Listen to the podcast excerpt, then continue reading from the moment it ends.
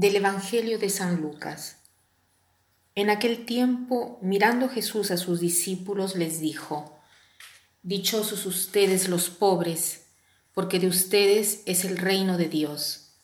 Dichosos ustedes los que ahora tienen hambre, porque serán saciados. Dichosos ustedes los que lloran ahora, porque al fin reirán. Dichosos serán ustedes cuando los hombres los aborrezcan y los expulsen de entre ellos, y cuando los insulten y maldigan por causa del Hijo del Hombre. Alégrense ese día y salten de gozo, porque su recompensa será grande en el cielo, pues así trataron sus padres a los profetas. Pero ay de ustedes los ricos, porque ya tienen ahora su consuelo. Ay de ustedes los que se hartan ahora, porque después tendrán hambre. Ay de ustedes los que ríen ahora, porque llorarán de pena. Ay de ustedes cuando todo el mundo los alabe, porque de ese modo trataron sus padres a los falsos profetas. Estamos en el Evangelio de Lucas y Lucas presenta solo cuatro bienaventuranzas, en cambio Mateo presenta ocho. Y Lucas presenta los ay, que como hemos dicho ya otras veces, no son maldiciones, sino que son en cambio sentimientos de compasión.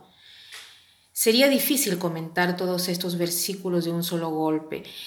Estos versículos, que son como la carta magna del cristiano y son la presentación de quién es Dios y por quién ha sido llamado el hombre. Pero nos detendremos solo en la primera, Bienaventurados los pobres. En primer lugar, bienaventurados, que quiere decir felices.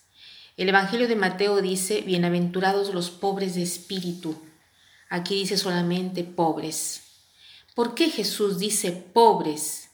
Bienaventurados ustedes que son pobres. Qué extraño. La pobreza es un elemento que lleva a la felicidad. ¿Cómo? Todos queremos ser ricos, ¿Quién quiere ser pobre?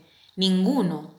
Jesús no habla ni siquiera del futuro, no dice, porque de ustedes será el reino de Dios, sino que dice, porque de ustedes es el reino de los cielos, el reino de Dios. O sea, habla al presente.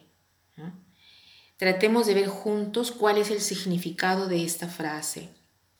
Bienaventurados ustedes, pobres felices ustedes que no tienen nada. No en cuanto que no tienen nada materialmente, sino que justo porque no tienen nada, se pueden dar ustedes mismos, porque no tienen nada que dar, sino la propia persona. Y dándote a ti mismo, tú, tuyo, ¿no? Vuestro es el reino de Dios. No será el reino de Dios tuyo, sino que es ya tuyo ahora. Porque si te das a ti mismo, estás en el amor, ya experimentas el amor de Dios, el gozo de dar, porque no hay más felicidad más no hay felicidad más grande que dar, donar. Esto te hace más feliz en lugar de recibir y tener. Por eso Jesús dice, bienaventurados ustedes, pobres, porque de ustedes es el reino de Dios. Es muy bonito que Lucas expresa estas bienaventuranzas con el vosotros, mientras Mateo dice, bienaventurados los pobres de espíritu.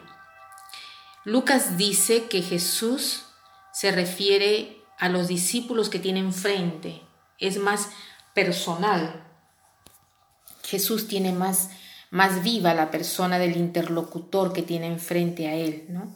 Y ahora nos está diciendo a nosotros que escuchamos, ¿no?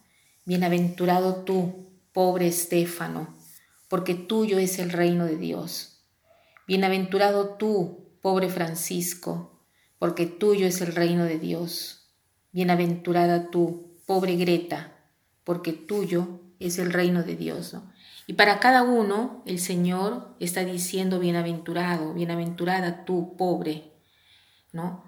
Cuando te das a ti mismo, darse a sí mismo, nos hace felices porque nos hace experimentar ya desde ahora el amor de Dios, nos hace vivir en el amor.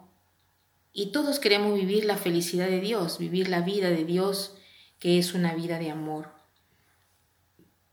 Para terminar, quiero citar una frase de Einstein que dice así, el valor de una persona está en aquello que es capaz de dar y no en aquello que es capaz de tomar. Que pasen un buen día.